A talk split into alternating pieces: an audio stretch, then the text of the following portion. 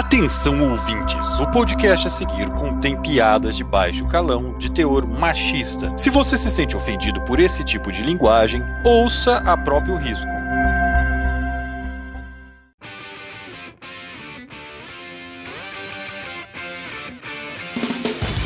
Bem-vindos ao J-Wave, o podcast de cultura pop, nerd e japonesa. Aqui é o Cal e eu adoro filme censura livre quando tem muita violência e sexo. Aqui é o Marvin e eu tenho saudade do tempo que tinham peitos no, no horário de, à tarde da TV. Aqui é o Thiago Siqueira do rapaduracast.com.br, o melhor podcast de cinema do Brasil. E assistir ou ouvir é como viajar na máquina no tempo do Dr. Brown e ver peitos. Aqui é o Juba e tenho sonhos terríveis. Como vocês já perceberam, nós vamos falar de um clássico da sessão da tarde. De peitos. Um clássico. Magambos! Um clássico peitástico. um filme de classe P de peitos. Bom, depois de todas essas piadas de baixa escala, vamos direto pros e-mails.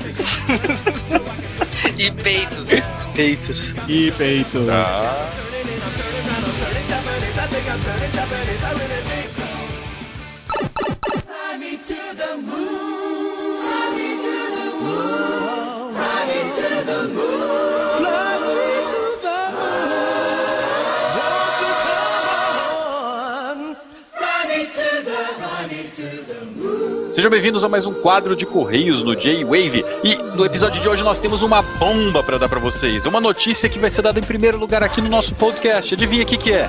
Lembra do nosso melhor e maior podcast? Power Rangers Parte 2? Não, estamos falando de parte 1 e parte 2 de Evangelion. Bom, temos uma notícia exclusiva de Evangelion. Ou não? Ou não, né? é, se nenhum site anunciar até sair o podcast, nós vamos ser os primeiros a anunciar uma bomba. Sabe o segundo filme de Evangelion, Evangelion 2.22? Então, Paris Filmes vai lançar ano que vem esse filme em DVD e Blu-ray.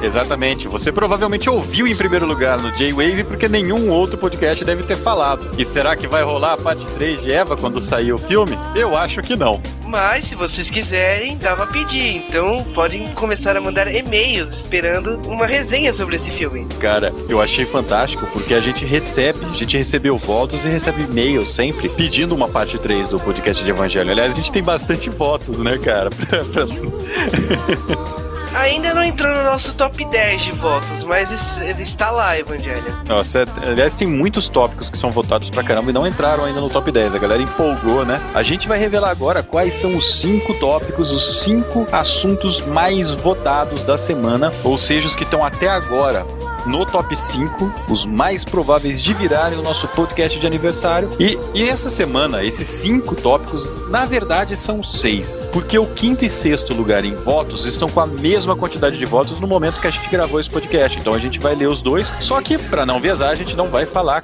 qual tópico está em quinto barra sexto lugar. Então, a gente vai falar agora quais são esses tópicos. Tem gente que tá ouvindo só pra isso, cara. É a galerinha do Churato, principalmente. Vamos lá, e o primeiro tópico que a gente vai anunciar aqui é Akira. Cara, Akira tá desde o começo aqui no nosso top 5.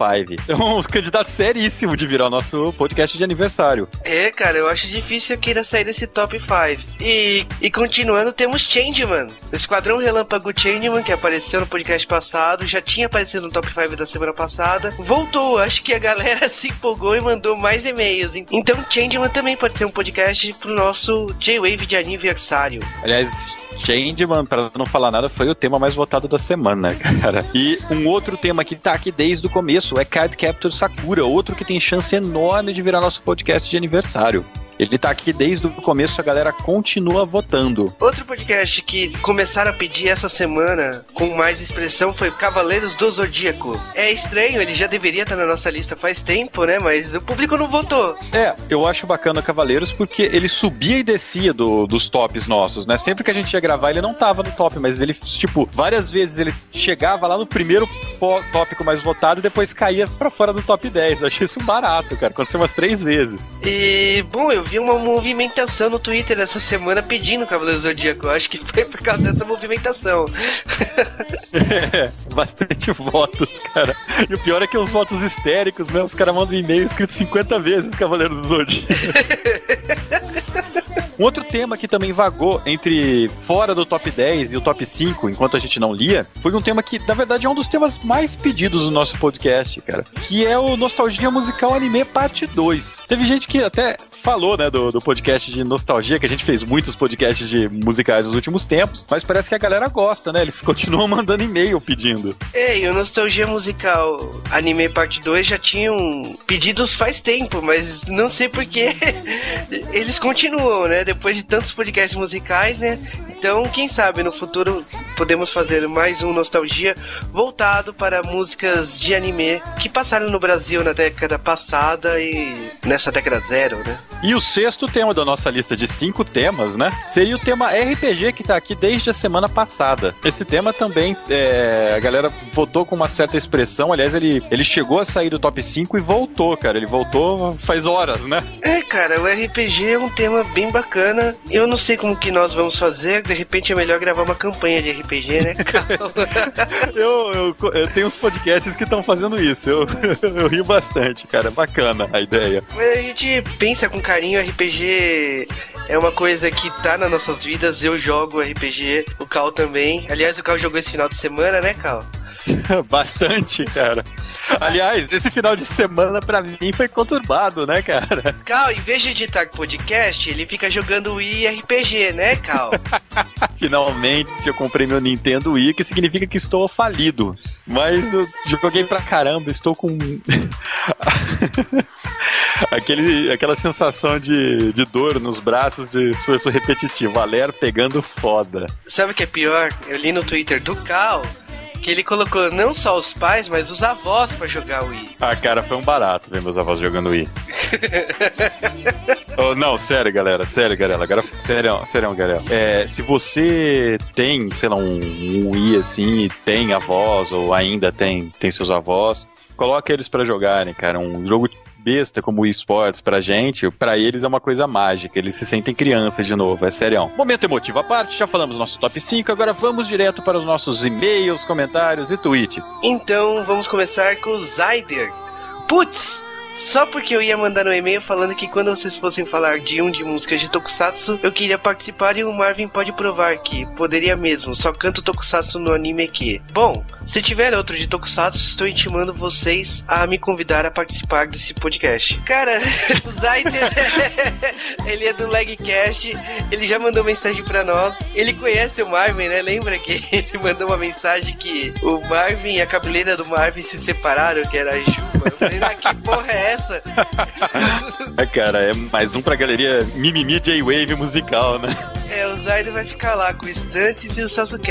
Agora a próxima mensagem é do Márcio Neves. Poxa, muito boa essa seleção musical. Flashman, como tema, merece mesmo o primeiro lugar. Mas eu quero mesmo é comentar a abertura de Changeman. Se vocês forem pesquisar, verá que é o primeiro tema diferente do padrão, tudo isso entre várias e várias aspas. Tá até o imediatamente anterior, o Shodente Bioman. É o primeiro tema que não leva aquela pegada bem estilo anos 70, com aquela batidinha de leve, com aquelas guitarras batidas, às vezes pianos característicos da época, com voz emprestada no estilo que eu chamo de hino ao herói. É o primeiro rock de verdade, o que deve ter sido completamente original para a geração da época. Cara, eu vou falar que eu adoro música de Sentai, porque elas têm aquele estilo western com os caras japoneses cantando naquele estilo pop japonês finalzinho dos 70, sabe? Max, eu já participei da revista Neo Tokyo, que é sobre anime e mangá, e, bom, eu já entrevistei o Kageyama quando ele veio fazer show no Brasil, aliás, quase todo ano ele tá aqui no Brasil. Ele já contou em entrevistas que chamaram ele para cantar essa música justamente porque eles queriam romper o paradigma. Como ele era um cantor de rock, ele tinha uma banda, contrataram ele para mudar o estilo, porque música de anime e tokusatsu, que aliás ele, no Japão é considerado a mesma coisa, elas evoluíram das músicas de, de marchinha de criança. Então, do mesmo jeito que nós temos as nossas marchinhas de criança do, do começo do século passado, sei lá de quando que essas músicas, lá no Japão é a mesma coisa. E elas foram evoluindo e ganhando repertórios, ganhando bagagem nesse meio tempo. E o Kageyama serviu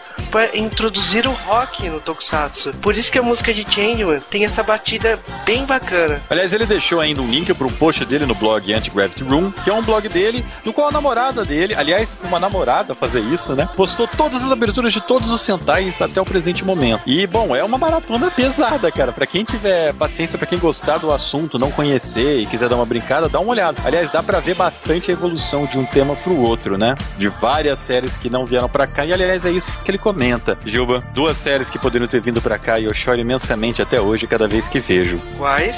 Bom, como assim quais? Obviamente, eu tô falando de Jetman e Mega Ranger. Liveman tem a Nefer, né, cara? É a Nefer, mas... Cara, olha, tem vários tokusatsu que eu gostaria de ter vindo pro Brasil. Tem o Liveman, tem o Bioman, o Jetman...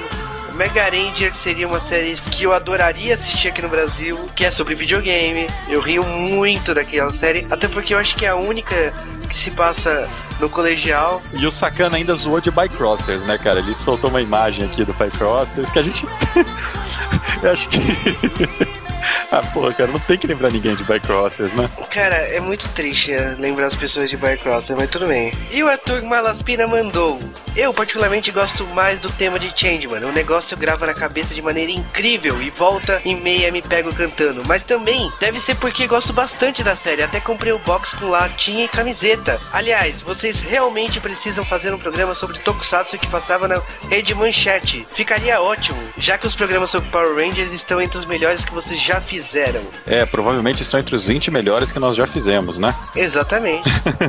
Cara, Tokusatsu, Rede Manchete, a galera pede realmente esse tema, hein? Isso vai sair uma hora. Aliás, a galera pede isso desde antes da gente parar o J-Wave no começo do ano de 2010, né? É, cara, e eu acho que fazer esse nostalgia Tokusatsu musical foi bom para mostrar que nós gostamos de Tokusatsu, não gostamos só de Power Rangers. É, a, galera tá, a, galera tá, falando assim, é como assim? Vocês não gostam de Tokusatsu? Não, a gente gosta. Eu cresci assistindo essas séries. E tá aí a prova, cara. E a Batira ainda falou, por causa meu comentário com sua sexy voice. Uau, você é um filho da mãe para colocar esse e-mail pra eu ler. Aliás, ela me zoou no Twitter também, ela falou isso, né, no episódio que eu não tava lá. Não deixou toque, ela disse, ah, então, o carro não tá no podcast. Ah, fala sério.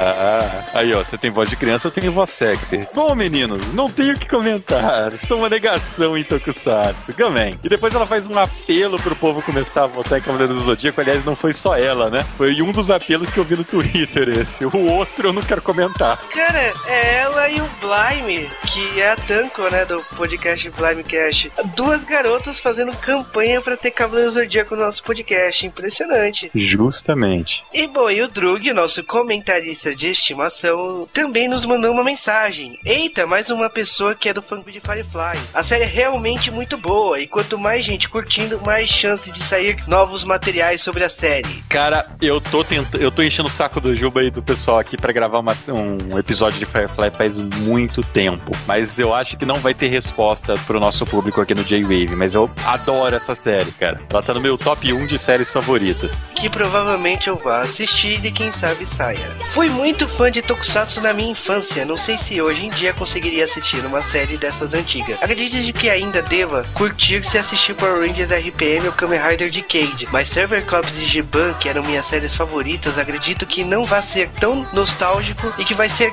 sim, trash ao extremo. Uh, na verdade, as duas informações estão corretas. Ela vai ser extremamente nostálgica, você vai lembrar das coisas boas e vai ser trash ao extremo. É por sua conta e risco, cara. Eu gosto de ver essa série de vez em quando, mas você tem que saber que vai encarar uma série que tem um orçamento modesto, tem efeitos estranhos, principalmente Cybercops.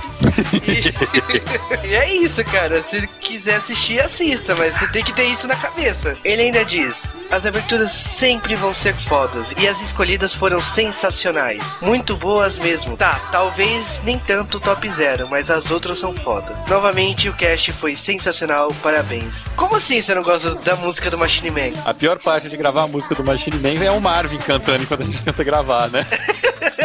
Ureba! O Eduardo Coço ainda falou. Genial esse cast, relembrando as aberturas e um pouco de curiosidades desses tokusatsu que fizeram a cabeça das crianças no Brasil no final dos anos 80 e começo dos 90. As séries O Inspector e Soul Brain nunca me animaram a as acompanhar, o que sempre fazia com tudo que era exibido no Brasil. Sim, ele confirmou pra gente que o Manabu apareceu em Giban usando o kimono dele e tal, é, e exibindo sua arte ninja, e ele não foi uma trollagem que fizeram com a gente na dublagem. Então realmente apareceu. Olha aí, Gilva. Alguém respondeu isso com certeza. E cara, eu vou assistir Giban só pra ver isso. Agora, ao vivo. Ao vivo, vai lá, eu espero. O que mais senti falta foi do Maskman. Cara, o e-mail tava indo muito bem até chegar aqui. Cara, eu gosto pra caramba do tema de Maskman. Mas... É do japonês alterofilista? mas, cara, eu gosto da música, não da abertura. Cara, ah. japonês alterofilista, ele tem. Pro... Tipo, você imagina um japonês com mais músculo do que o tamanho dele. O bicho deve ter 1,40m e uns 120 quilos. Então o cara não consegue dobrar os braços, sabe? É uma coisa ridícula. Ele anda dando estrela, cara. É muito feio. Mas ele disse uma curiosidade legal, cara. Eu não lembrava disso. Que tinha um episódio que um piloto frustrado gravou uma garrafa que tinha a foto do Ayrton Senna. Nessa época, o Ayrton Senna era o Bambam Bam, Bam lá no Japão, né? Todo mundo pagava pau, né, pro piloto brasileiro. Chegou a ganhar mangás e tal. Muito legal essa repercussão do piloto na Fórmula 1 lá no Japão. É, vamos chamar o Stantes então para gravar um podcast de cena no Japão. Sabe o que é pior? É. O Stantes topa, cara. Ai, que medo. Bom, ele ainda zoou da abertura em português de Black Kamen Rider. Cara, todo mundo zoa. E ele achou pior do que a abertura de Cybercops. Aí, em português, o Cybercops é trash, cara. Aliás, me mandaram ameaças no MSN por ter colocado aquilo. Aliás, eu queria ter tocado a música do Changeman em português. Eu acho que talvez seja a hora, né? Então, toca aí a música do Changeman em português.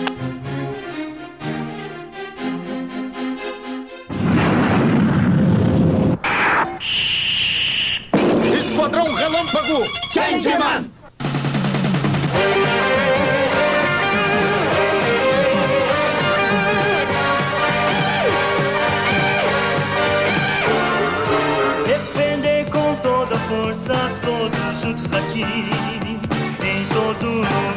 Planeta o vilão já vi. Lutaremos confiantes pra vencer e ficar. Sempre forte, só o Changeman poderá lutar. Só amor, união, guiarão nossa razão. Com o coração e dedicação.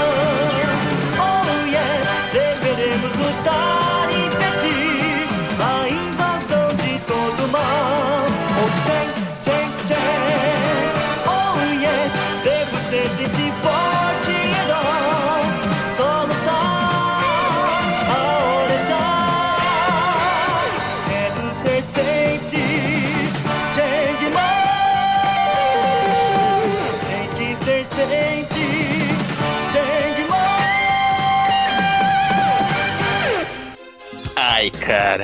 É, é, é, a, a, gente. Não, é, é sério. É, a gente deixa vocês irem lavarem lá, os, é, limpar o fone de ouvido e voltar a ouvir a gente. Vai lá. Cara, que merda. fala, né, que o Top Zero foi hilário, ele assistia Machine Man junto com o Google Five Metalder na Bandeirantes, que aliás a Bandeirantes só passava série bizarra, né, porque Tokusatsu já era bizarro por natureza, mas a Bandeirantes conseguiu passar séries mais bizarras aí. Nossa, cara, eu falo, cara, eu assistia tudo isso. Bom, o Rafael Silva de Oliveira nos mandou um e-mail de um podcast anterior e ele disse: Olá, pessoal do G-Wave, vocês devem se lembrar de mim de quando eu mandei a sugestão de vocês fazerem um podcast sobre o filme do Tekken. A gente lembra. Tem coisas. eu paguei micão aqui dizendo que eu dormia assistindo Tekken. Zoaram você. você me zoou. E bom, tá certo que o filme é ruim, mas tenho certeza que todo mundo tem um filme ruim de que gosta, sim. eu tenho a Ilha da Garganta Cortada. Ah, eu tenho vários, cara. Eu tenho vários filmes ruins que eu gosto.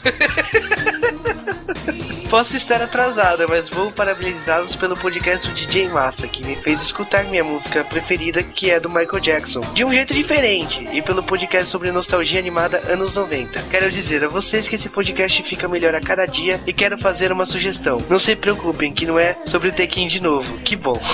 o tema é Super Sentai. Abraços a todos do J-Wavecast. É um tema legal, Cal quer fazer há muito tempo uma retrospectiva de Super Sentai e a gente tá conversando para ganhar luz verde, né? É, o problema de fazer um podcast de Super Sentai é que a gente ainda não decidiu como vai fazer. Se a gente for dar um review de cada série, como a gente fez com Power Rangers, esse podcast vai ser mais ou menos umas oito partes. Então, a gente ainda tá estudando como fazer. É, porque não dá para resumir 30 anos de Super Sentai em dois podcasts. São muitas séries para resumir, são muitos personagens, muitos episódios. Então, nós estamos pensando a melhor maneira de abordar esses temas, passar conteúdo e não soar vazio. Porque tem muita gente por aí que, sei lá, pega o artigo da Wikipedia, lê e acha que tá fazendo podcast, cara. Mas a gente, para fazer esse tema, a gente vai ter que ir atrás. A gente vai... Essas séries são muito raras de serem encontradas para você importar. Uns Super Sentais eles saíram em DVD pela Toei lá no Japão. Tem muitas séries que ainda não ganharam versão digital. Então,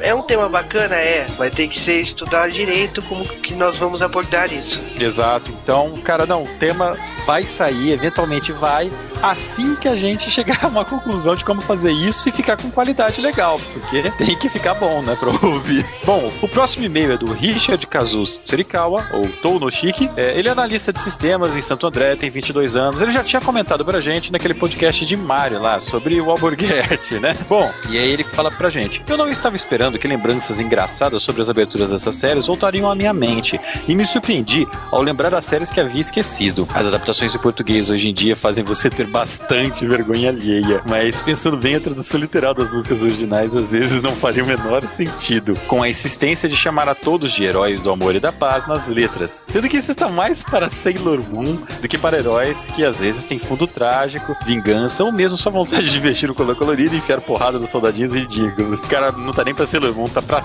tá mais pra Patrine, né? Pior que é uma realidade, cara. As músicas de Tokusatsu são legais pra caramba pra cantar, mas nós sabemos que as letras às vezes são bregas, cara. O tempo mudou, né? Não tem. Aliás, até hoje em dia são assim, né? As músicas de Tokusatsu. Nossa, são extremamente bregas hoje em dia, cara. Aliás, é um mijo de rir do pessoal que canta música de anime, pega a letra, tá ligado? E começa a ficar com nojo. Vamos lembrar da época que Kamen Rider significava hombridade, sem cabelo restart e sem ficar dependendo de transformação pra lutar. Cara, essa geração morreu depois dos anos 80. É, vamos dizer que os Tokusatsu, principalmente Kamen Rider, virou malhação. E o pessoal pode até nos xingar por dizer isso, mas o que, que nós queremos dizer com isso? Que Kamen Rider, hoje, não são atores que lutam, que têm um treinamento com artes marciais. Hoje, um ator de Kamen Rider significa que é de alguma agência que está começando e ele é mais barato no mercado porque ele está entrando nessa indústria e ele vai ser chamado porque é um rosto bonito, vamos ser francos. Logo depois de Kamen Rider, provavelmente ele vai bombar para entrar em outras produções como filmes, novelas, outras produções da televisão japonesa. Ó, a gente não tá dizendo que o cara não tem talento, que a série não é boa, não, pelo contrário, tem muitas séries de Kamen Rider que saíram depois, já nessa fase, que são legais. Mas o problema é o seguinte, naquela época, a gente tinha uns caras que eram deformados de tanta porrada que tomavam, que lutavam pra caramba. Aliás, a maioria deles, dessas séries aí, eles faziam lutas de transformados. Então você vê que o cara sabia que tinha cenas que o cara não usava dublê, porque eu acho que não tinha dublê pra todas as cenas, né? É, porque tipo assim, hoje em dia, o que que acontece? Esses caras são obrigados a se transformar pra poder lutar, porque o ator, o modelo que tá lá no lugar do Kamen Rider não está preparado pra isso. Não é que o, a série é pior ou melhor, mas os tempos mudaram e quem é fã das antigas estranha, e muito, as séries atuais. Nossa, bom, e continuando o e-mail dele, o Kotaro, aliás, e Samo, né? É meio burro, mas pelo menos ele tenta ir pra cima depois de se transformar. E a jaqueta branca dele era maneira. Nada contra Portugal, mas o sotaque da música da versão brasileira de Giban parece ser cantada pelo Roberto Leal. e sinto. E sinto que em qualquer momento ele vai cantar o Vira. E, bom, beleza, cara. Valeu pelo e-mail. Eu achei bacana os comentários. Mas, bom, galera, é isso aí. Valeu pelos e-mails. E você já sabe, se você quiser mandar um e-mail pra gente, pra onde você manda, Juba? Manda para jwavecast.gmail.com E se o rapaz quiser comentar agora ao vivo, o que, que ele faz? Ele entra no Twitter e manda para arroba jwavecast. E se ele quiser deixar um recado pra gente no blog? Ele é o ela, né? Pode ser uma moçoila. Não sei, cara, esse podcast.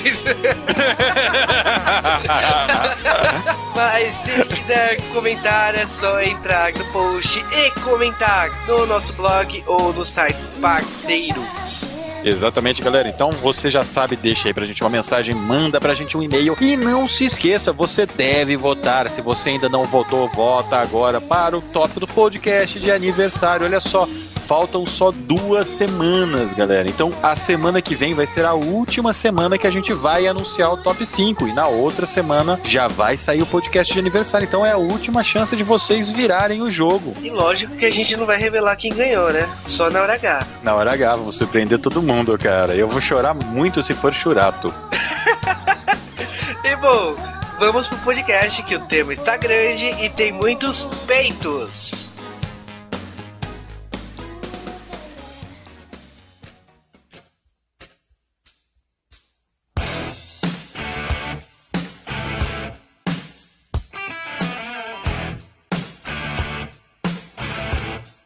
Bom, como vocês já sabem, nós sempre falamos no podcast, antes de falar de tal coisa, vamos falar de outra. Então vamos falar da atriz de Elvira, Cassandra Peterson. Resumindo a vida dela, a vida dela é uma loucura, absurda, e vamos resumir alguns pontos importantes dessa piração aí. Pra vocês terem uma noção, na adolescência, ela era uma dançarina gogo de um bar gay. Ok. Começou bem. Todo mundo conhece em algum lugar, né? Espera um pouquinho, por que, que ela era Google Dancer de um, de um bar gay? Era um bar lésbico. Não sei, talvez, hein? Calma aí. Calma, calma, tem muito feitiço no podcast só. E bom, ela se formou no colegial tal, e ela foi tentar a vida em Las Vegas. E se tornou dançarina de um hotel chamado Dunas. Se fosse no Brasil, ela ia tentar virar deputada, né, cara? Aqui em São Paulo. 69. Vote. E bom, cara, ela entrou pro Guinness como a dançarina mais nova a trabalhar em Las Vegas. Aos oito anos. Ela já tinha problema de dor nas costas nessa época. Aí, pra, como não tem nada aqui pra, de mais Não, eu, eu acabei de ver, eu acabei de ver que isso foi em 69, justamente, 1969. Foi, foi 69, cara. Uau. A realidade conspira. Melhor é que ela nasceu em 51 também, né, cara? Uma boa ideia. Foi uma ideia. Então tá cheio de piada ruim nesse podcast. E pra ajudar, dois anos depois, quando ela tinha 20 anos de idade, ela foi figurante no filme do 007, Diamantes São Eternos. Você tá falando sério? Eu vou pegar esse DVD agora pra ver. Já pensou Sean Connery e Elvira? Isso é épico, cara. É do Sean Connery? É do Sean Connery. E Nossa, aquele filme é ruim pra caramba. É o último dele, né? Nossa, esse filme é muito ruim. Você sabe que pelo menos vai ser muito fácil achar Elvira entre ah, as coadjuvantes, né? É, porque ela tem uma saída. E cara, na mesma época ela namorou o Elvis Presley. Ok! E esse aqui é o J-Wave, o seu podcast de cultura pop, nerd e fofocas. Continuando aqui a vida da Elvira, que na verdade estamos falando da atriz, né, a Cassandra Peterson. Ela na década de 70 foi pra Itália, foi vocalista de uma banda de rock chamada Ochentes Latinos. Ai, O só quê? o nome dá vontade de chorar. Oxentes latinos, é isso? Ela participou de um musical que percorreu todos os Estados Unidos chamado Mama Boys. Mama! Mamma mia. E, e no final da década ela fez um stand-up chamado The Growlings, que esse personagem que ela fazia, que era bem espontâneo, serviu de inspiração dela pra a criação da Elvira. Agora, o mais engraçado é que ela trabalhou com vários ícones da década de 170. Ou ela trabalhou com Titi Chong, com Elvis, ou ela trabalhou no Elvis, né? Literalmente falando, cara. Bom, ela trabalhou em filmes, ela, foi- ela até fez uma participação no filme Roma, do Federico Fellini, né? Alguém, agora, se alguém conseguir encontrar Elvira naquele filme, aliás, a Cassandra Peterson, naquele filme, merece um troféu cata-piolho. São naturais, cara? Essa, essa é a grande pergunta.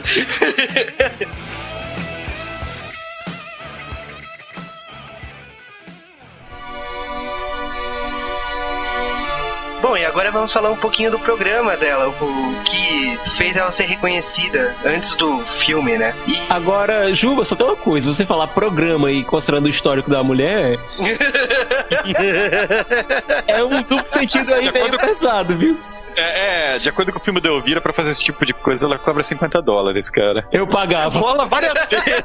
Não é tão caro. Nossa, cara, fácil 50 dólares. O- a- uma TV lá de Los Angeles tinha um programa de terror chamado Friday Night, que era o ator Larry Vincent, o apresentador. Ele fazia o personagem chamado Seymour. Como ele faleceu tal, eles queriam dar continuidade no programa. Eles optaram fazer um remake de um programa da década de 50, que era o The Vampire Show. E chamaram a atriz que fez a Vampire Show daquela época, que era a Myla Nurmi. E Ela- devia estar com seus 200 anos, né? Provavelmente, se passou 40 anos de, Mas com um corpinho de 150. Faltou alguém virar que pegava, tá ligado?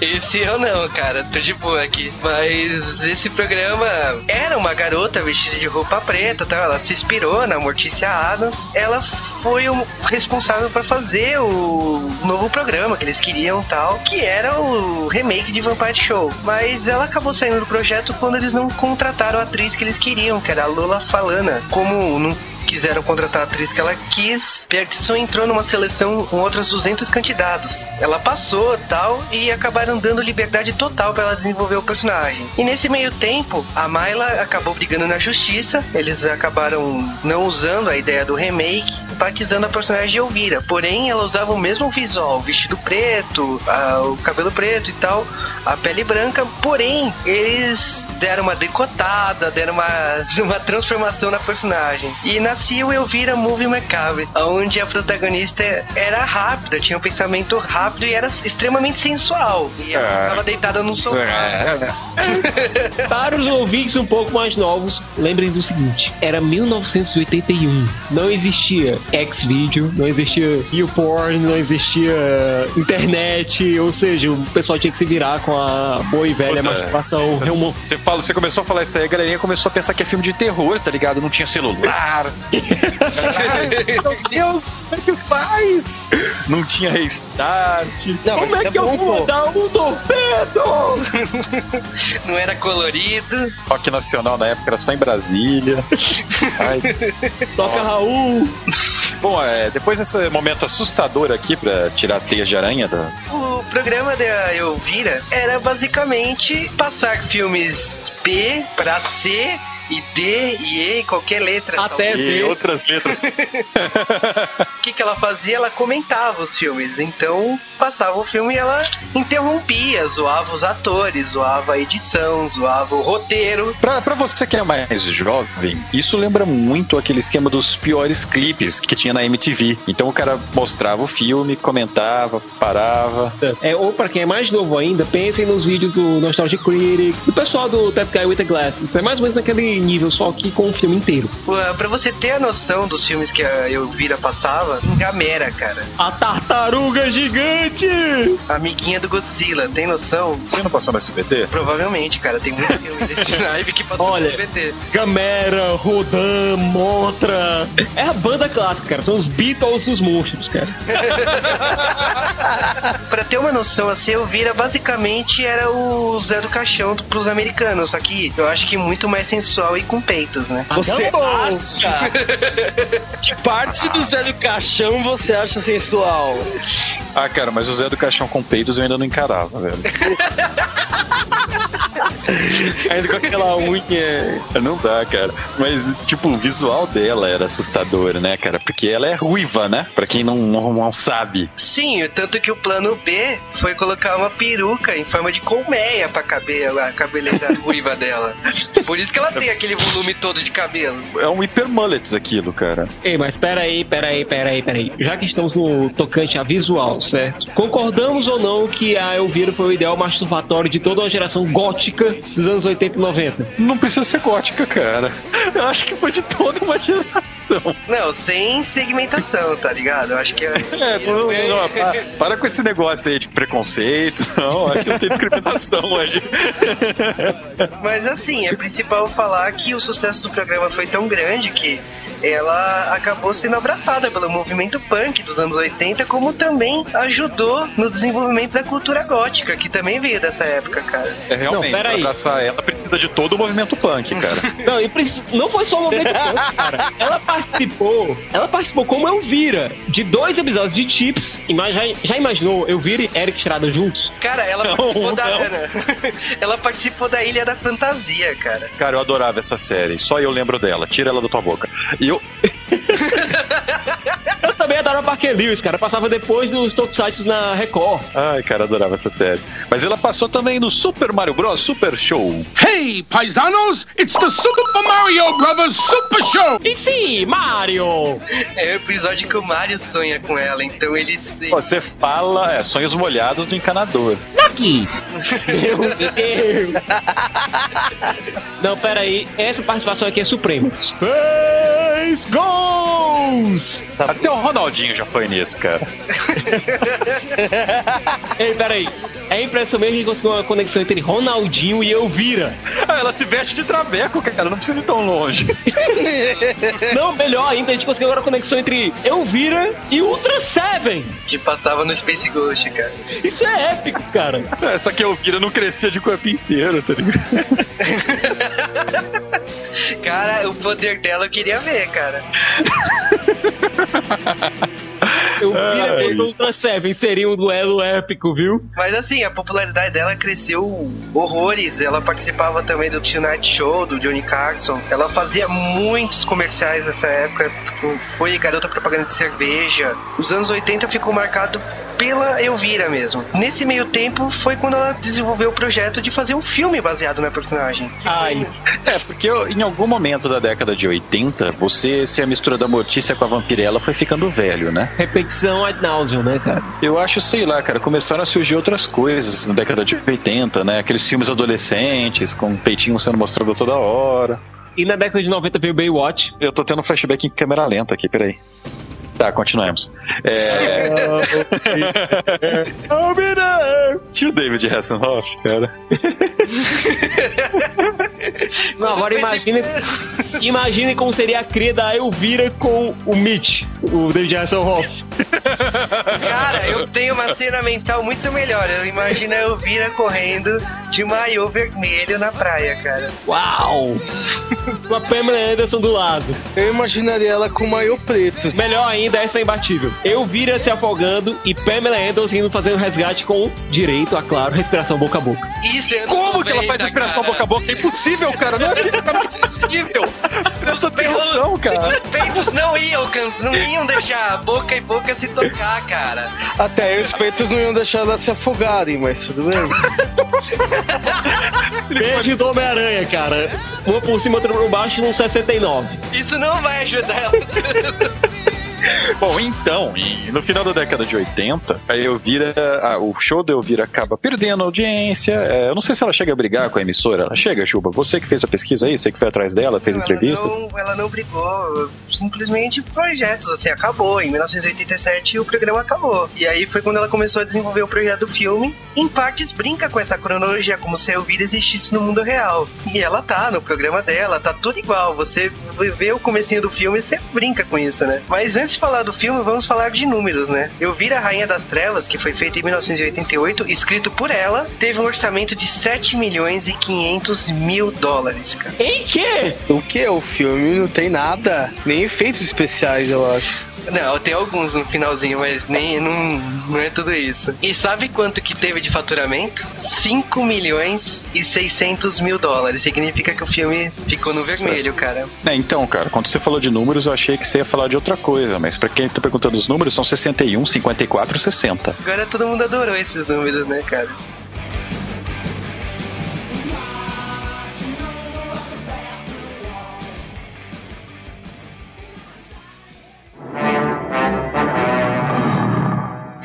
Então é assim que você é?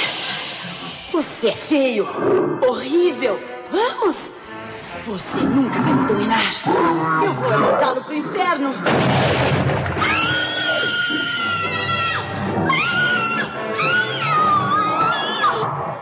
E agora vamos falar do que você, que conhece Elvira no Brasil, está esperando, que é o filme clássico Sessão da Tarde, Elvira, a Rainha das Trevas. Ah, sessão da tarde.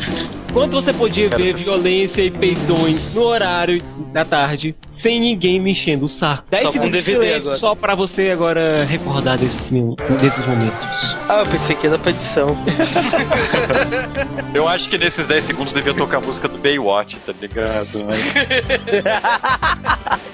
Cara, Quando você assistia a sessão da tarde, depois tinha a sessão aventura com SOS Malibu. Então era dobradinha, Ah, cara. Era Elvira e, e Pamela Anderson depois, cara. Nossa, cara. Naquela época a televisão brasileira tinha muito peito, hein? Nós éramos felizes e não sabíamos. Isso aí é uma coisa que a geração de hoje nunca vai ter. Sessão da tarde não é mais a mesma coisa, cara. Cara, é só filme com cachorrinho falante. Ai, cara. Uma geração que não conhece curtindo a vida doidada não merece meu respeito. Uma geração que não conhece Conta Comigo não merece meu respeito. Mas aí é do Stephen King, cara. Stephen King é do mal, cara. É o cara do Iluminado. Tá certo, uma geração que não conhece Mulher Nota Mil não merece meu respeito. Uma geração que não conhece a Lagoa Azul, não Que também tinha nudez, cara. Por isso. Brooke Shields, cara, Brooke Shields. É, nostalgia de lado, vamos tirar a teia de aranha de outro lugar. A gente vai falar então desse filme que todos nós assistimos na infância. Ah, cara, da época que a gente assistia a Sessão da Tarde com a almofada no colo. Caliban entregando a idade. Cara, eu nunca precisei de almofada. Graças a Deus eu tinha televisão no meu quarto, cara. É que eu sou bem dotado, cara. Informação demais pra mim. Tomara que seja cortada a edição. Não, não conta não, dói, cara. Ah, vamos falar do filme do Vida, a gente tá tentando chegar lá. O filme ele começa exatamente citando essa historinha dela, desse show que ela tinha na televisão. E, na verdade, ele começa como se fosse o último episódio. Elvira, Agora não, peraí, Ruth. peraí. Tá vendo aquele cara aqui? Qual? Aquele barril de pé com chapéu de vaca? É, ele é o novo dono da emissora. Da beira do mar ao topo das montanhas. Você é o quê? Cala a boca! E agora Calma. as notícias Esse cara é um milionário, tá legal? Senhor Ruther, essa é a Elvira. Meu nome é Earl, mas as mulheres onde eu moro me chamam de meu tourão. Acho que você sabe por quê. Eu não sei. Isso tem alguma coisa a ver com seu rabo? Vamos deixar essa dona bonita se vestir agora. Quanto antes a gente conversar, melhor.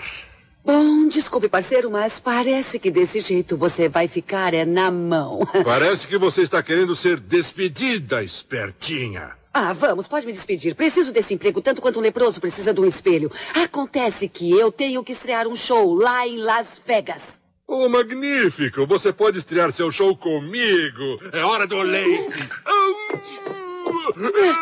Já chega, eu tô indo. Eu não tenho que aguentar isso de ninguém. E quanto a você, seu vaqueiro cretino, volte para suas vacas, que essa coisa não quer. E não ouse chegar um centímetro perto de mim, senão eu vou cortar fora o que você mais gosta da vida. Agora chega o que parece ser um típico e estereotipado texano, gordão, que tá em cima das moças da televisão. Aí o Vira não gosta disso, arruma uma briga com ele e acaba sendo demitida. É, porque que ele queria mamar leite dela, né? Nessas palavras. Não, nessas palavras mesmo. Eu tô dizendo tudo um tch pro personagem. Tadinho dele. Tadinho. É aquela coisa, né? Quem não chora não mama. Mas ele chorou e não mamou.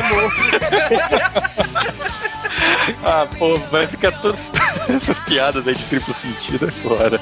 Mas é o que eu vi, né, É. cara? Ela só faz piada desse tipo. Não, piada desse tipo, o, o tanto de piadas que tem com inuendo lá no filme, né, cara, são ridículos. Logo Você de cara. encontra mais piadas de, com inuendo nesse filme da Elvira do que você encontra palavras com duplo sentido em um seriado japonês, você ouvindo no idioma original. Cara, pra você ter uma ideia, o agente dela então consegue um show pra ela em Las Vegas, só que pra isso ela vai precisar do dinheiro pra pagar toda a entrada do teatro e tudo mais. São 50 mil dólares que ela não tem. Aquela mulher vira e fala: Onde eu vou arrumar 50 mil dólares? Eu fiquei olhando assim pra tela e falei: Não, deixa eu te contar. Não, é que ela não mora no Brasil, né? Porque, tipo, ela trabalhou durante sete anos, né? Ela tem uma rescisão pra receber. Sem contar que ela trabalhou durante sete anos na televisão. Aqui no Brasil isso significa que recebe o quê? Deputada Federal! Olha como tudo é uma coisa justa, né? Ela tá lá tirando a roupa, falando com a gente que não vai conseguir esses 50 mil dólares de jeito nenhum. E tudo bem, né? A gente acredita. E recebe uma carta que é um testamento, né? Que a tia dela, a tia Morgana, havia falecido. E que.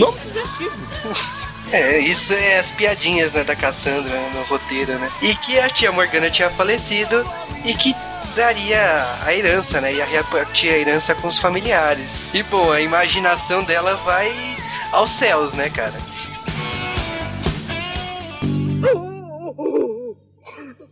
E por último, para minha encantadora sobrinha, que com bravura suportou as dores e tristezas do mundo imperfeito sem derramar uma lágrima ou reclamar, eu deixo toda a minha fortuna.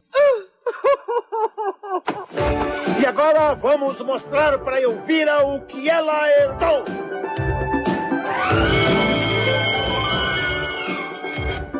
Elvira, você vai começar com tudo que você sonhou na sua vida. Um novo e lindo barco a motor. Você vai navegar por aí em Sunchaser Dots da Snark Esportivo. Isso não é tudo. Quando estiver cansada de navegar, vai para casa dirigindo um novíssimo em folha, magnífico Jeep. Eu queria um desses! Eu queria um desses! Ah! E vai jantar também com esse maravilhoso conjunto de 10 peças da America Heritage. Isso é demais! Au, au, au, au! E além de tudo isso, dinheiro! Muito dinheiro! Muito dinheiro! Ela imagina tipo um show do, do milhão lá na hora, né, cara? É, você ganhou esse barco, você ganhou esse carro, você ganhou dinheiro pra dar e vender. Yacht, mulheres. Yacht, mulheres. Dinheiro, mansão, mulheres. E é uma. Não, e nem como ela é uma mulher, ela não vai sonhar com mulheres, ela começa a pular. Oh!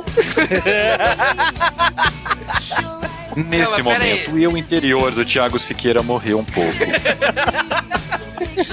Não, não, pera aí, deixa eu justificar a cena. Ela começa a pular de uma forma tão absurda que é um fanservice tão grande nessa cena. Boing, boing.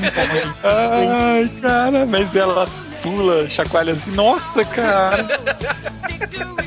Aquilo na verdade é uma ilusão de ótica, porque é um segundo que some todo o resto da cena. Não, cara, eu e o Cal assistindo o filme, e o Cal, olha esses peitos balançando. Ah, que absurdo.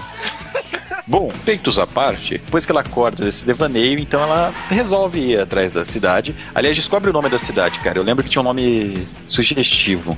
É Fal Powell. Cai bem. é, Powell. tá, cai bem é uma piada tosca, se que é o nome da A coisa. parte mais legal é É. o número de habitantes que tem a cidade, cara. 1313, cara. É, e ela vai pra essa cidade, eu acho que uma cena logo no começo, começa o inuendo tosco, né, do filme, ela comendo cachorro quente. E caindo a salsicha nos peitos. Com mostarda! cara. A mostarda se espalha no peito, assim. Não, sem contar, vamos aqui. A gente tem ela no carrinho dela, ela vai lá. Primeiro aparece um pseudo psicopata que parece mais uma punha peluda. Que depois sai correndo da Elvira, porque ela é terrível. Peraí, você esqueceu esse machado! Ah! Não, aí ela vai no posto de gasolina. Aí nós temos um PSA, um Public Service Announcement, bastante útil contra os riscos do cigarro. Um cara lá tava fumando no posto de gasolina e o posto de gasolina explode. Peraí, peraí. Antes disso, enquanto ela tá abastecendo, o que que ela faz? Ela esfrega os peitos, peitos do no carro. do carro. Fica, ué, fica lá o peito lá, que beleza, de novo. Depois disso, depois dos peitos esfregados no para-brisa do carro, até a explosão perdeu um pouquinho do efeito, né? Logicamente. Mas, é, cara, é muito Ai, engraçado. Aí o que que acontece? Ela para num semáforo e tem uma carroça do lado, né? Aquele. Os Amish. O bizarro é que ela chega, ela chega na cidade e todo mundo já vai olhando pra ela com cara de. Puta, cidade mó conservadora do universo. Cara, se a maior diversão da cidade é o boliche quando tem jogo, a Elvira é a sensação da cidade, cara. É uma diversão ambulante, né? Só ela olhar andar e você vai, ô. Não, Sem- mas é exatamente Só quando ela chega na cidade, tem cara. cinco caras, não, três caras, né? Tô exagerando um pouquinho, que saem correndo, empurrando o carro dela quando o carro quebra. Você mencionar que essa cena do carro quebrando é sensacional, né, cara? O carro para e a tampa da frente do carro voa. Assim. O capu voa assim, tipo, três metros pra frente. Uhul! Eu adoro o fleuma que essa mulher tem. Porque ela não pisca quando acontece esse tipo de coisa. Aconteceu a maior coisa bizarra no mundo. Ela só olha e vai andando daquele jeito, rebolando dela. Ai meu Deus, aconteceu alguma merda. Isso filme inteiro, velho. Não, e ela leva pro mecânico, aí o mecânico tá falando, ela nem. Ela ignora, tá ligado? Vai embora. Aí quando ela tá se afastando, o cara só solta assim, belas tetas. É o filme inteiro, é isso. Belo filme. Não existe aquela sessão Cine Belas Artes do SBT? Eu vira podia estrelar uma sessão Cine Belas Tetas. Ai, ai. J-Wave perdendo todas as ouvintes que tem nesse momento. Terminando essas piadas aí da escolinha do professor Girafales, né? Tudo chaves aqui, tá todo mundo. Ela acaba ficando nessa cidade, ela vai na leitura do testamento da tia dela, encontra lá o, o tio dela, que aliás eu tenho uma curiosidade interessante pra falar sobre esse tio dela, que é o Vincent Talbot. O ator, lembrando aqui que a gente tá com o mesmo time que a gente gravou a segunda parte de Power Rangers, eu procurei uma relação e descobri que esse ator faz uma série com metade do elenco da série de Power Rangers, que é Mas aquela que- série Legend Masked Rider. Legend of the Seeker. Exato. Ele faz a série Legend of the Seeker, junto com a outra, com uma metade da série dos Power Rangers. E pra variar, é, como é uma série na Nova Zelândia, que mais se faz na Nova Zelândia tirando uma série de fantasia medieval? Power Rangers. Ou grega. É, mas teve força mística e, bom, Olha, a voltando- Nova Zelândia, Nova Zelândia é o centro do universo. Lá você pode fazer qualquer coisa, lá é todos os lugares ao mesmo tempo. Eu vi ainda não foi feito na Nova Zelândia. Agora voltando, o tio Vincent não acredita, né? Quando ela chega na leitura do testamento, né? A recepção dela é uma coisa absurda, né? Beijando todo mundo, falando que é parente. É, ela tem um comiss... A recepção dela é uma coisa absurda, porque que comissão de frente, né? E bom, ela chega esperando que vai receber pelo menos uns 50 mil dólares, né? Pra poder pagar o show dela. E não é bem isso que acontece, né? Ela ganha a casa, o livro de receitas e o poodle da tia.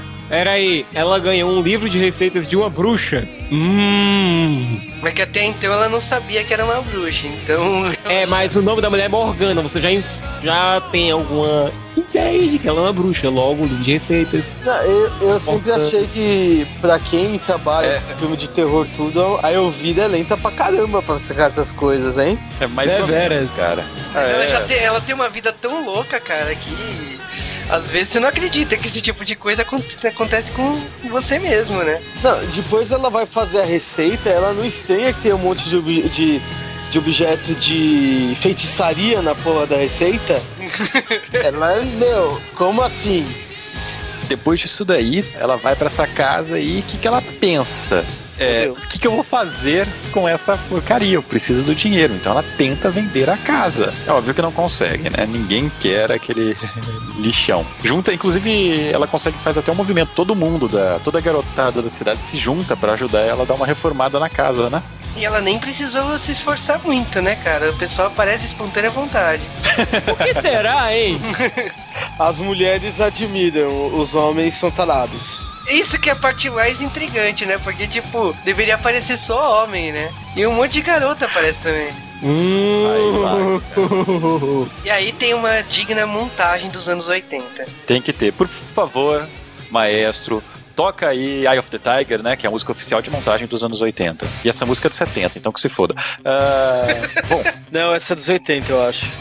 É dos 80 já? Eu não, não conheço outra música melhor do que Olha, essa. Olha, rock é dos anos 80. Rock 3 é dos anos 80. Portanto, é dos anos 80. Tá valendo. Essa música é do Rock 3. E, cara... Peraí, Rock 3 é do Mr. T, cara? É. É. A Piri the Fool.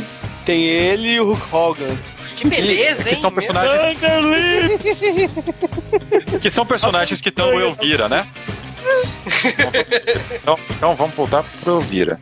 Cara, essa montagem dos anos 80 da Elvira é digna, não sei o que dizer, porque é motivo de pros homens alguma outra coisa, mas também é motivo de riso às vezes, porque tipo, as câmeras ficam nela, deita, ela limpando o chão, a câmera bem na bunda dela com o vestido, com o vestido na lateral aberta, ou nos peitos, ela servindo limonada para todo mundo.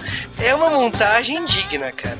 Agora vamos e convenhamos. Toda e qualquer feminista que deve ter visto esse filme deve ter tido um ataque de pânico. É, não só toda e qualquer feminista, como algumas personagens, né, do filme, que na verdade a cidade é uma cidade extremamente conservadora e eles têm um conselho, né, que são formados justamente pelos habitantes mais conservadores da cidade, que liderados pela, pela Cast Pariah, que a tradução triste para o português desse nome é castidade pária. É falta de dar.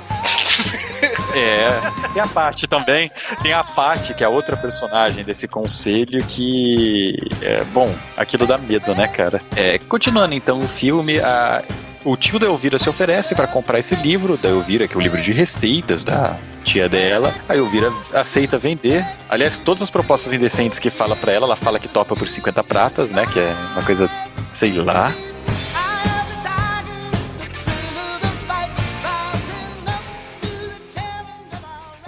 De uma casa. Preciso de uma casa como de um enchimento no peito. Eu não posso viver aqui, eu vou enlouquecer, você sabia? Louca! Pode ser, pode ser. Aceitaria uma carona? Corta essa cara, eu não tô afim. Ah, é você, tio Vini? Sim, tio Vini. É, eu queria me desculpar é, pelo meu comportamento no escritório, mas acontece que sua vinda me deixou um pouco chocado. Tudo bem, eu sempre deixo todo mundo chocado. Sim, bem como deve ter, é, ter percebido. A minha irmã e eu, bem, digamos que apenas tínhamos uh, nossas diferenças. É, eu notei. Você ficou de lado mesmo. Olha, eu te digo uma coisa, tio Vini. Um, eu vou dividir minha herança com você. Pode ficar com o cachorro. Não, obrigado. É, mas estou interessado em ficar com o livro de receitas. Sabe, por motivos sentimentais, eu estou disposto a pagar, digamos, é, 50 dólares. É claro, eu faço por 50 pratas. Vini, você ganhou um livro de receitas. O advogado vai me levar para casa. Você pode pegar ele mais tarde? Ótimo, estarei lá. Ah, não esqueça de levar a grana. É, continuando então o filme, só que quando o tio vai buscar, o, o, livro não tá em lugar nenhum, porque o cãozinho da tia escondeu o livro. Até esse momento, tudo bem, é um cachorro chato. Poodles. Até então ela não sabe o que, que, tem nesse livro e tal. Ela tá tentando catar o galã da cidade, né? O Bob. Esse personagem. Que personagem genérico. Eu tô lá no fim da rua, no Kazikat. Ah, o que a trouxe para Folwell? Meu carro. ah, não, sério. Eu vim aqui para a leitura do testamento de minha tia Morgana. Morgana Talbot? Ela é sua tia? Sim, é minha tia. Eu também fiquei surpresa com isso. Eu não a conhecia muito bem, mas eu admirava o jeito dela. Ela nunca viveu do jeito que a gente dessa cidade vive. Bem, eu não quero te encher com a política local. Vá em frente. Me enche. Está bem. Os vereadores dessa cidade vivem com um medo mortal de que em algum lugar nessa cidade alguém aqui consiga se divertir. Ah, um monte de preservativos. Entendeu? Eu cuido de um cinema. Ah, é mesmo? Eu tô no cinema também, sabia? Você já passou. ahn, ahn, eu casei com Satã?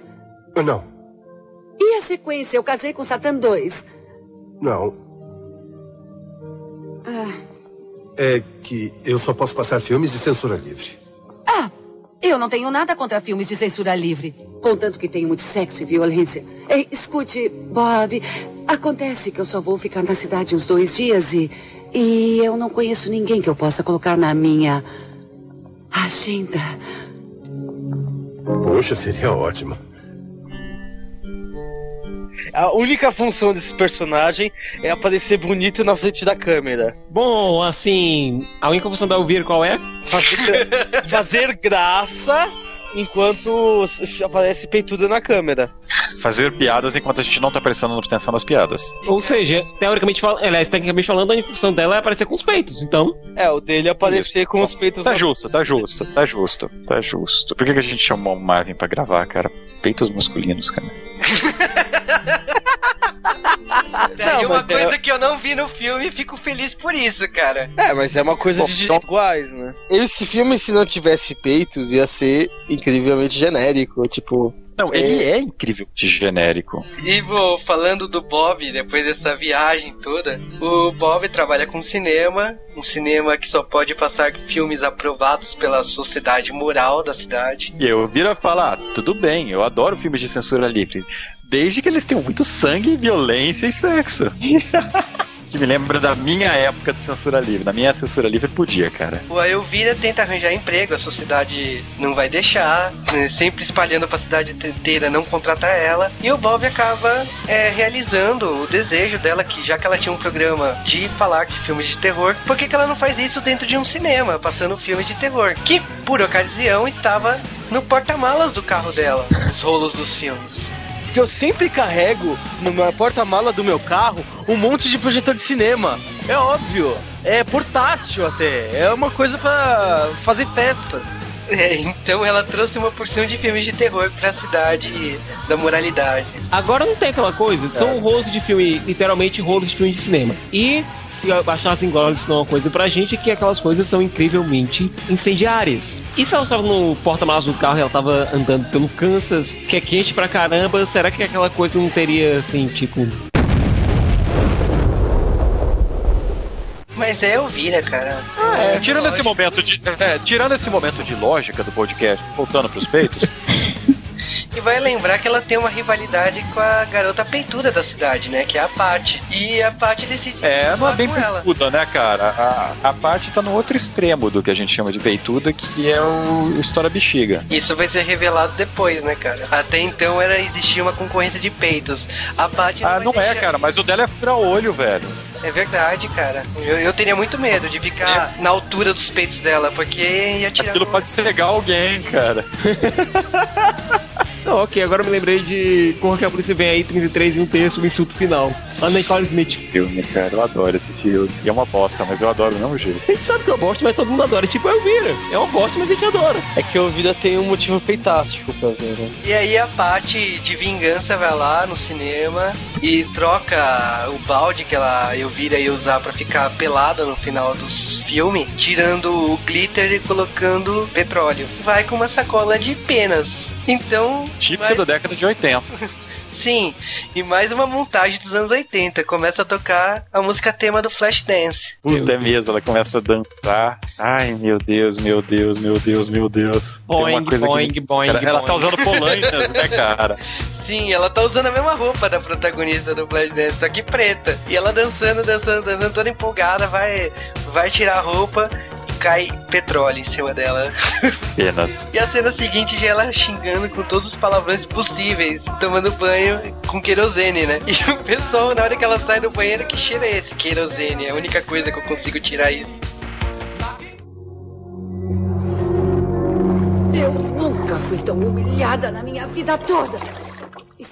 Esperem só até eu pôr minhas mãos naquela parte. Eu vou arrancar cada fio de cabelo louro da cabeça dela, arrancar os olhos dela e usar a cabeça dela para jogar boliche.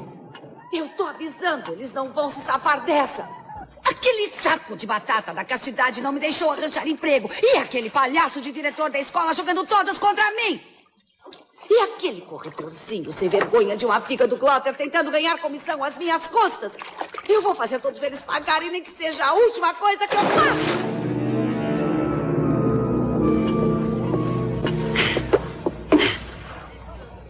Que perfume é esse que está usando? Gasolina. Não fume. E a cena seguinte já ela xingando com todos os palavrões possíveis, tomando banho com querosene, né? E o pessoal, na hora que ela sai do banheiro, que cheiro é esse querosene? É a única coisa que eu consigo tirar isso. É, é bacana que depois disso daí, é, é, ela e o Bob acabam tendo, sei lá, um momentozinho romântico e ela resolve cozinhar para ele enquanto ele põe a mesa, né? Com o livro de receitas da tia dela. Cara, que cena Eu acho que é uma das maluca. cenas mais bizarras do filme, né, cara? Porque ela, ela é um personagem totalmente fleumático. Ela abre os ingredientes da tia dela e tem minhocas, tem óleos, tem um monte de coisa nojenta e ela vai botando aquilo na panela. Ela não é uma bruxa, imagina, a tia dele não é uma, dela não é uma bruxa, nunca foi. Não, eu, eu vi, eu não tenho conhecimento nenhum de filme sobre isso. Não, ela é. Ela não é totalmente bizarra. Não, cara, eu, eu, eu acho bizarro, cara. Eu acho bizarro demais. Ela Ela joga um senta em cima de uma batata. Doritos chips, e- Não, batata. Aquilo é Doritos. É... Você é um doritólogo? Exatamente. E ela põe cream cheese em cima ainda, cara. Põe tipo cheddar, sei lá. Aquilo lá, na verdade é American cheese, que é uma bosta. Mas é gourmet à parte, cara. Ela leva aquela panela pra servir na mesa, tá ela e o, e o garanhão dela lá.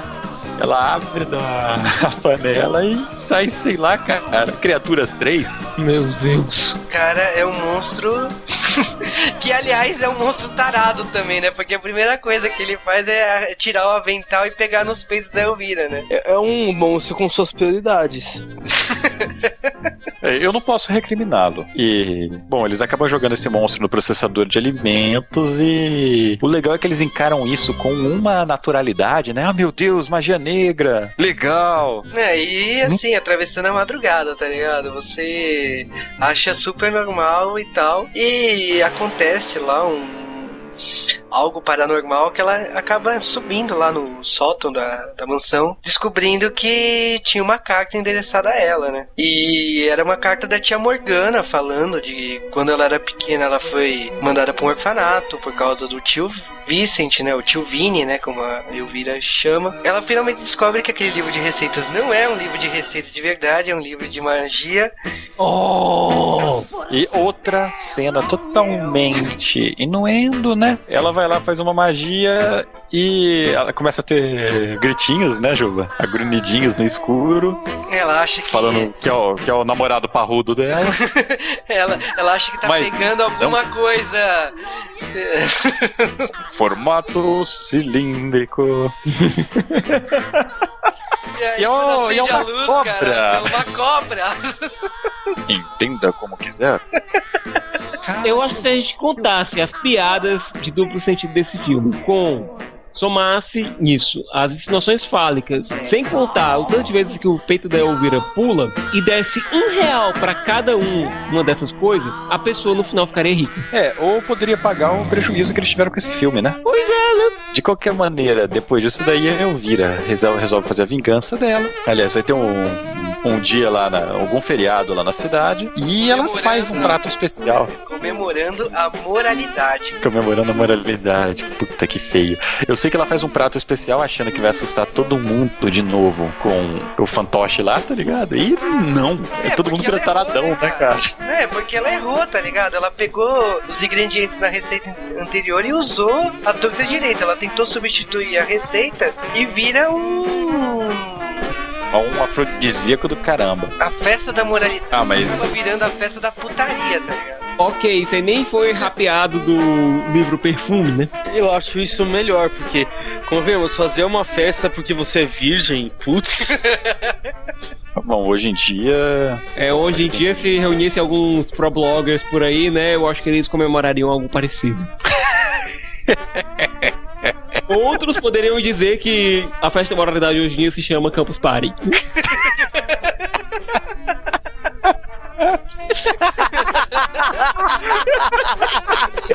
Palmas, né, pro Siqueira, né? Inclusive virando putaria no final.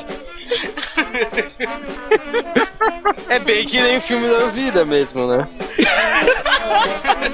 Mas saindo de. Não, tem aqueles peitos que aparecem no Campus Party também. A gente, a gente não quer saber de, de peito de homem aqui, né?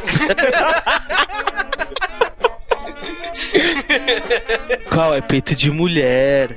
Mas voltando aqui pro enredo, tá difícil, cara. Não, tá foda. Falta pouco pra acabar esse filme, cara. Tá no final já. Falta 10 minutos de filme.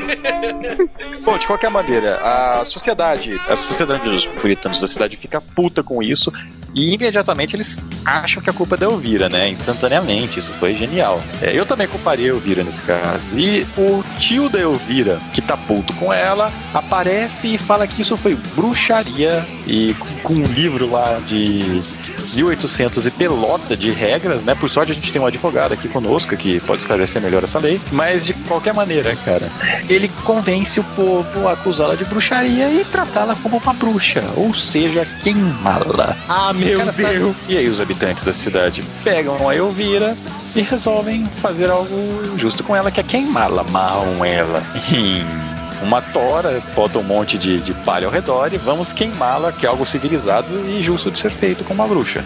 Of course! Evidente! Of course! não, ninguém pediu pra dominar o mundo, não. Ué, mas a, a grande ideia do tio dela não é dominar o mundo com o livro de receitas? Agora, O que acontece é o seguinte, os garotos lá da cidade tentam ajudar ela, acabam se ferrando, ficando presos numa, no- lá no presídio. Não é nada, né? É ridículo. Salva o dia mesmo é o cachorro, né? O poodle, né? Que acaba virando um rato e consegue lá pegar o livro, né? Um poodle Não, não virando consegue um pegar rato. o livro, não. É, na verdade, o Poodle consegue salvar o namorado dela, que tava preso, e o namorado vai lá tentar salvá-la. E aí a gente descobre que ela tem um super hiper anel que faz magias, né? Mas isso não importa, porque aí Que começa... aliás, esse, aliás, o anel da Elvira ah, ah, ah, ah, é mostrado com destaque desde o começo do filme. Sim. Ele aparece lá brilhando, assim, do nada. Será que ele ia ter alguma participação especial? Mas é claro. Cara, eu nem sabia que ela tinha anel. Cara, não, não, não, deixa, eu falo de outra. Não, você nota que ela tem anel porque o anel aparece perto dos peitos dela quando ela tá dirigindo. Ah, é verdade. Ela tava dirigindo naquela cena? Bom, é... é, o, filme, o filme tem altos efeitos especiais, cara, bastante distrativo. De qualquer maneira, aí começa uma cena de perseguição. A população se dispersa rapidamente, né? Começa a chover. Todo mundo sabe que pessoas de verdade Não, têm. não, não, peraí, peraí, você não falou que ela usou o anel pra começar a chover. Não, então agora você falou. Bom, aí começa a dispersar. O tio dela, quando a sociedade dos puritanos vai reclamar, transforma todos em porcos. E fica por isso mesmo, né? Até o fim do filme eles continuam sendo porcos, e que se foda. E começa uma cena de perseguição que é cheíssima de erros de continuidade. Cara, o, o tio Vini correndo atrás da Elvira ligou foda-se, tá ligado? Porque, tipo, tem uma cena que ela parece. De Rambo, cara. De Rambo, metralhadora. Não é igual o Rambo, porque o Rambo aparece sem camisa. Say hello to my little friend! Cara, ela pega uma bazuca, dá um tiro nele e nada. Ah, demais, cara. Mas é, é uma cena de perseguição cheia de falhas de continuidade, sério. Quem, não. quem consegue prestar atenção Mais nas horas que não tá aparecendo é que a vocês Elvira? conseguiram prestar atenção nos erros de continuidade. Então, é porque tem cena que não aparece a Elvira. Não, é sério, presta atenção lá. O tio dela tem hora que ele tá com um buraco na cabeça, tem hora que não, tem hora que ele tá machucado, tem hora que não, retorna, vai. É, tipo, é, é ridículo, é ridículo, cara, é bem ridículo. No final das contas, tem um flashback com o passado da Elvira que eu acho excelente, ela de bebezinho, com aquele cabelo de guaxinim mullet. É claro, né? Porque senão você não reconheceria que era Elvira, porque você não vai colocar peitões num bebê. E, bom, mas aquele cabelo de guaxinim morto dela, eu acho que é um animal, cara. É a força dos poderes dela. Cara, mas é tão ridícula essa cena porque ela acha assim que tá podendo, né? Ela fala assim, ah, vou usar o anel e tal. Ela faz o movimento e o anel voa pra mão do tio Vini, né? Ok. E nessa luta final ela acaba derrotando o tio Vini com um salto alto, né, cara? Nunca subestime a mulher com salto alto. Bom, é, de qualquer maneira ela finalmente consegue o que ela queria. Ela consegue o. Isso daí ela consegue o dinheiro, porque o tio dela era zilionário, quando ele morreu o dinheiro foi tudo pra ela. E consegue fazer o show dela lá em Las Vegas. E cara, que show que é aquele. Que cena, né, cara? o dele que eu não sei se é vergonha alheia misturado com muitos peitos. Ou... Peitos não faltam. Aliás, o peito dela salva a vida dela, né? Porque ela arrebenta correntes com os peitos na perseguição com o tio. E lá naquela cena lá tem a cena do. São duas, sei lá, duas. Dois pompons amarrados nos seios, ela vai girando eles individualmente. Ah, cara, que coisa absurda. Peitões, a arma mais poderosa do universo. Morda-se de inveja, Lanterna Verde. Te- devia ter um juramento, né? Pros, pra ter os peitos daquele Na tamanho. noite mais densa dos peitos, alguma coisa. Desafio para o, lei- para o ouvinte do J-Wave. Crie o juramento da tropa dos peitões. Brancos, né? Porque. Aquela branquela. Mas assim, fazendo uma brincadeira com uma conversa que teve antes da gravação, eu acho que pagar o ingresso por um show de 3 minutos vale a pena no caso de Elvira, cara. Ai, cara. Então, com isso daí a gente pensa, cara, com essa obra cinematográfica que foi, assim, maravilhosa, que foi Elvira, esse filme faturou menos 2 milhões de dólares. Ou seja, eles entraram no prejuízo depois desse filme. Elvira vai precisar de matar outra tia pra conseguir cobrir esse rombo. Cara, mesmo assim, o- esse filme que é Sessão da Tarde, ele ficou na memória até hoje. Se passar, provavelmente hoje só vai passar no Intercine, né? Você vai parar pra ver. Ajudou na popularidade dela, por causa que nos anos 90 ela chegou a fazer um piloto de uma série, que ela era uma vidente, nada a ver, mas tinha mais Ai. o clima do filme. Ela em 97 ganhou uma atração num parque de diversões lá, na época do Halloween, que foi o Vira Nightmare Hunter House. Várias outras coisas. Ela teve um clipe 3D, né, também, que passava em algumas atrações 3D. Chega, inclusive chegou a passar aqui no Brasil também, se eu não me engano, no- nos parques do Play Center e no Hop Harry. Eu posso entender porque uma atração 3D com ela fez sucesso.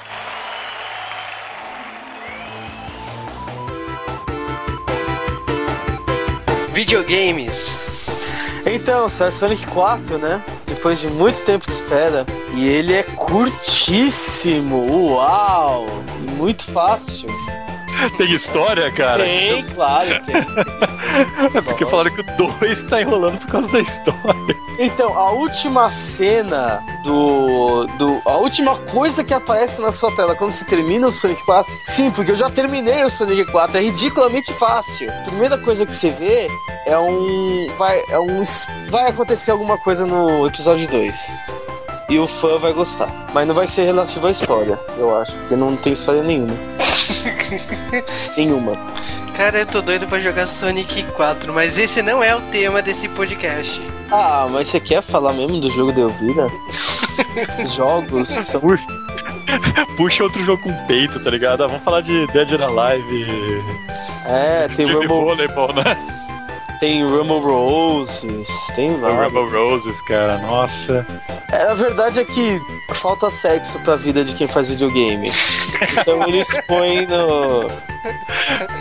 Eu tenho uma teoria que o jogo perfeito. O Rumble Roses seria perfeito se tivesse. Se elas fizessem guerra de comida lá em vez de livre, porque é mulheres, violência e comida, cara. Tudo que o homem precisa. É, dizem que as duas melhores coisas. As quatro melhores coisas da vida são comer e viajar, né?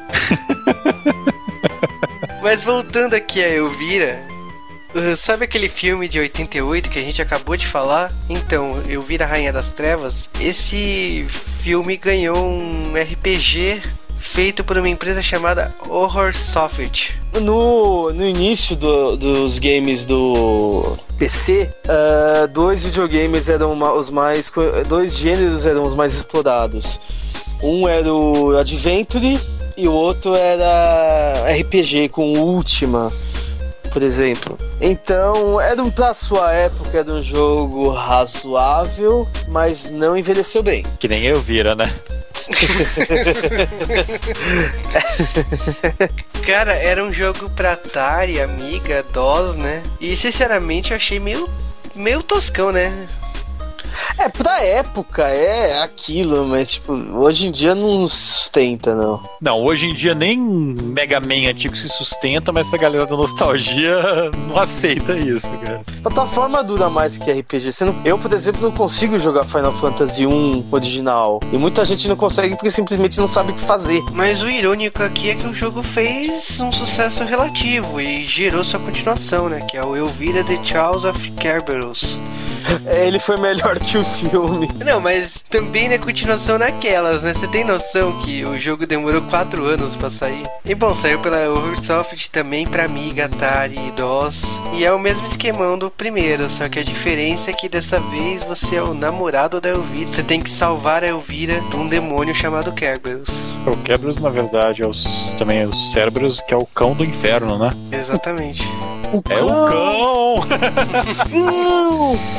cão que botou pra nós viver. E também tem o chamado Elvira The Arcade Game, que de arcade não tem nada. Mas, cara, esse eu até acho bacaninha, cara.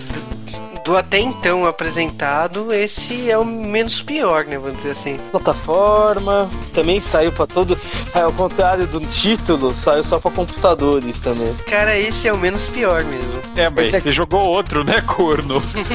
Mas, então, como assim, o corno? Ah, é, significa uma pessoa que está sendo traída pela pessoa que ela ama. obrigado, cara, obrigado. Muito obrigado. Continuando, o Elvira teve também pinballs. Como absolutamente qualquer coisa dos anos 80 e 90, teve pinball. Ah, pinball morreu. Até o Windows tinha pinball. É. Não, pior que tem os jogos de pinball ainda, só que agora são pra jo- videogames e não, e não são ma- ma- mesas fixas, geralmente, né? São mesas com fases, tipo Metroid Prime, pinball. Ah, cara, eu gosto de pinball. É, aliás, não sei por que parou. Bom, eu acho que fliperamas em geral acabou, né? Não tem mais Ah. esse. No ocidente acabou, cara. E bom, esses jogos da Elvira foram feitos pela Midway. E o primeiro foi Elvira and the Party Monsters. E o segundo foi Scared Stiff. Foi só um ensaio pra Mortal Kombat, né, cara? A Midway, ela tinha muitos fliperamas. Inclusive, esse é um jogo de Wii que é uma coletânea de pinballs. E tinha Elvira? Não, não tem os licenciados, obviamente. Que pena. Eu acho que já cheguei a jogar Elvira no pinball, cara. Não lembro aonde, mas eu tenho a impressão que já joguei. Mas esses não tem como ter certeza, né, cara? Não tem nem como jogar, né? Após 20 anos. Quando a gente pensa que nunca mais vai falar de Elvira em videogames, Elvira faz uma participação no jogo PEN, lançado para PSN, no Play 3. Vê se sai pra Xbox também. Também saiu na live para Xbox. E o jogo é meio medíocre, para não falar inteiro, que é um boomerang onde você utiliza humanos para atingir alguns obstáculos no cenário. Eu achei meio bizarro, para não falar inteiro. E a Elvira é uma das personagens selecionadas nesse jogo. Que bom, né? Excelente. E é isso que se restringe a Elvira no mundo dos videogames. Que bom, né? E vamos falar de Sonic 4. É, tô jogando de novo.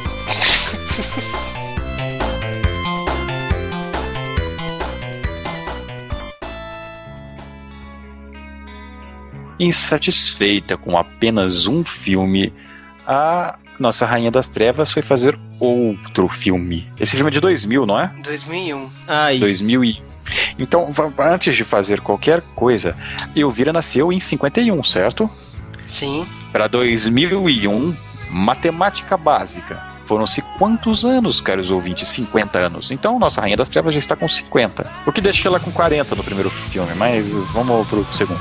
O que interessa aqui é que ela não conseguiu já, levantar o dinheiro, tanto que o filme é produção basicamente totalmente dela e do produtor do filme. E o orçamento desse filme é de 1 milhão e 500 mil dólares. E conhecendo esse filme, eu acredito que eles gastaram todo esse dinheiro em festas e prostitutas. E, cara, que filme bizarro. É, Vamos falar rapidamente sobre esse filme. Esse filme se passa no século XIX e só que cheio de referências atuais, né? Cheio de piadinhas de hoje. É, o filme se passa em 1851, no lugar que se chama Carpathia. É, eu acho excelente que logo no começo do filme, né? Tem, começa essas referências, várias referências à cultura pop. O, o senhorio, ela, ela mora num, numa, num casebre lá no meio do campo, e o senhorio quer pegar o dinheiro, que ela tá devendo 14 meses de aluguel. Então ele vai lá e, e ela não quer abrir a porta, ele pega o machado, começa a abrir a porta, enfia a cara lá e. Here is Johan! E várias piadas é, desse nível, cara, o filme inteiro. A diferença desse filme é que o roteiro é 100% da atriz, né, cara? Eu não sei se é essa a culpa. E ela tem uma serva chamada Zuzu e é uma gordinha, né? Di- Digna de assistente do Bigman, né, cara? Cara, é, ela faz mágica, né? Porque ela consegue tirar tudo daquele espartilho dela. Ela tirou linguiças dentro do espartilho dela. E linguiças Ela tira linguiça, ela tira o sapato, ela tira uma linguiça gigantesca, tira os sapatos da Elvira, ela tira os objetos absurdos de lá, cara. Estão lá precisando de transporte e tal, elas conseguem que uma carroça pare e acaba oferecendo hospedagem num castelo, né, nas colinas. É, o bizarro nesse castelo é que os habitantes desse lugar são bem esquisitos. O dono do castelo, ele é uma pessoa cheia de tiques e não pode ouvir barulhos altos e fala que é amaldiçoado. E porque aparentemente a esposa que ele tem, que ele tinha antigamente, há uns 10 anos atrás, era igual a Elvira, né? Que se chama Elura, né? É, no geral, assim, a gente não vai entrar tanto em detalhe nesse filme, mas acontece uma trama bem besta lá, bem básica né, é, no filme. Aliás, eu acho bizarro, porque aparece inclusive um o cocheiro, eu acho, lá do, do castelo, ele é dublado, né? Ele é Você é dublado tão isso aí. cearense. Cara, não, o, cara, o cara pra variar, ele é o ele é o gostosão que tem que ter nos filmes da Elvira, né? A, a senhora de 50 anos dando em cima de um cara de 20 e, o cara é dublado. E Mas é- é mesmo na na cara- cena. Não, mesmo na cena de pegação é dublado, cara. Não, é aquela coisa. Eu É, acho que nem, claro. vi, nem vem pra cá o filme veio. Não veio. É, cara, não, esse filme é muito irrelevante, viu? Esse filme não não é tão bacana de assistir. Tipo, ele lembra muito o o segundo filme do Todo Mundo em Pânico. Ele é feito só num cenário, praticamente, é dentro de um castelo. E não, não tem muita progressão de, de roteiro nele, não. Não, não, não, é, não é bacana. Cara, o único destaque dele é que dois anos depois que ele saiu, ele foi lançado apenas pra DVD. E em 2003 ele passou no Cannes. Foi a única coisa que relevante desse filme. Filme sem expressão. Ele parodia os filmes do Roger Connor, né? Que é, faz filmes de horror lá na Peraí, Inglaterra. é uma paródia de filmes que são basicamente paródias. Sim. Alguém achou que isso ia dar certo? É, eu Cara, na verdade, na verdade, o fato dele ter passado em Cannes me faz pensar que Cannes é superestimado. Sim, cara, é triste você ter lido isso, cara, que ele passou no Cannes. É, eu imagino, eu não sei como ela convenceu eles a passarem. Bom, sei. Ah, é qualquer dólares. Fácil. Fácil, né? Você conseguiu 50 dólares no processo. É, cara, e. Bom, depois dessa história do filme, é, ela resolveu então fazer um reality show pra ver quem substituiria ela como a Elvira, né? Quem seria a próxima Elvira. E isso foi feito naquela moda nojenta de reality shows. Sim, isso foi em 2005, o reality show saiu pela Fox e ela depois ela desconversou, né? Porque na verdade ela depois saiu pela direita dizendo que esse reality show não era pra substituir ela, era pra ter mais Elviras no mundo. E ela faz até uma piada engraçada com o público brasileiro, né? Que ela fala assim que o mundo deveria ter tantas Elviras como teve Bozos no mundo. Ai. Fodeu. E bom, Pensando assim. Não, concordo com ela, cara. É um argumento interessante. E lá no programa ela tinha duas assistentes que eram as cover Elviras oficiais, que nos anos 90 apareceu duas garotas lá que quiseram ser cover dela e elas eram as assistentes dela desse reality show. Acabou vencendo lá uma garota que teve um contrato de um ano de ser Elvira e depois se tornou irrelevante de novo. Mas quando todo mundo pensou que tinha acabado, me vem Não a acabou. não acabou. Não me, vem acabou. A, me vem a bomba que ela voltaria a ter o programa que ela teve na década de 80. Esse ano, a nossa querida Elvira, com os seus 59 aninhos, voltou a fazer o programa que ela fazia quando tinha 30. Deitada no, num sofazinho, com aquele decote mais ou menos até o joelho. É praticamente a mesma coisa, cara. É o mesmo programa, o mesmo cenário e a mesma Elvira. É, já no filme de 2001 dá pra ver que ela já tá bem envelhecida, né? E, cara, nesse, nesse seriado aí, e tal, no- pelo menos nas imagens que a gente tem, né? Dá pra ver que ela tá muito envelhecida e fazendo o mesmo personagem e tal. Eu, eu sei lá, cara. hum, O pessoal, não sei se tem público hoje pra isso, né? Pra esse tipo de passar filme trash e comentar em cima, né? Apesar de que tem vários shows que fazem isso, então vai ver. americano gosta de coisa igual. É, mas é ainda recente pra falar disso por causa que o programa estreou faz uns dois meses nos Estados Unidos. Então tá passando em Los Angeles, tudo exatamente igual à década de 80. Se vai fazer sucesso ou não, não se sabe. O que se sabe é que a Elvira se tornou uma marca de sucesso até hoje. Independente desse programa, ela lança box de filmes aprovados pela Elvira. Você compra DVDs em box com o logotipo e as fotos dela. Tá aí, cara. Elvira, eu acho que vai durar por muito tempo ainda. Só sei que ela não me. Como é que eu vou dizer? Ela não me anima como ela me animava. Triste é você falar de peitos quando a pessoa já passou de uma meia década. Né? Desculpa. Mas. É, aquela mais velha que é a tua mãe, cara. Aí é complicado. É, essa é a parte triste, eu ter descoberto que ela é mais velha que minha mãe. Eu acho bacana porque, por mais que eu vira seja esse personagem, se você olha a atriz que faz, cara, é, ela é uma pessoa muito simpática. Você vê as, nas entrevistas, você vê ela falando com o pessoal na rua e tal. Ela é, ela é bem o personagem, ela é o próprio personagem que ela faz, né? É, tanto que ela fala que ela descobriu o personagem na adolescência, né? Tipo, provavelmente naquele bar gay do. Ou então, provavelmente, ela era uma pessoa muito sociável no colégio, né? Assim. Sei. É, né, cara? Não tem como não levar pra esse lado. Mas assim, quando a gente decidiu falar de Elvira, a primeira coisa que veio na nossa mente, aliás, antes de pensar em Elvira, foi a palavra peitos. Vamos fazer um podcast de peitos, tá? Mas qual vai ser a justificativa? Eu vira. E você acabou de descobrir qual foi a origem deste podcast. Pra vocês, sonhos terríveis.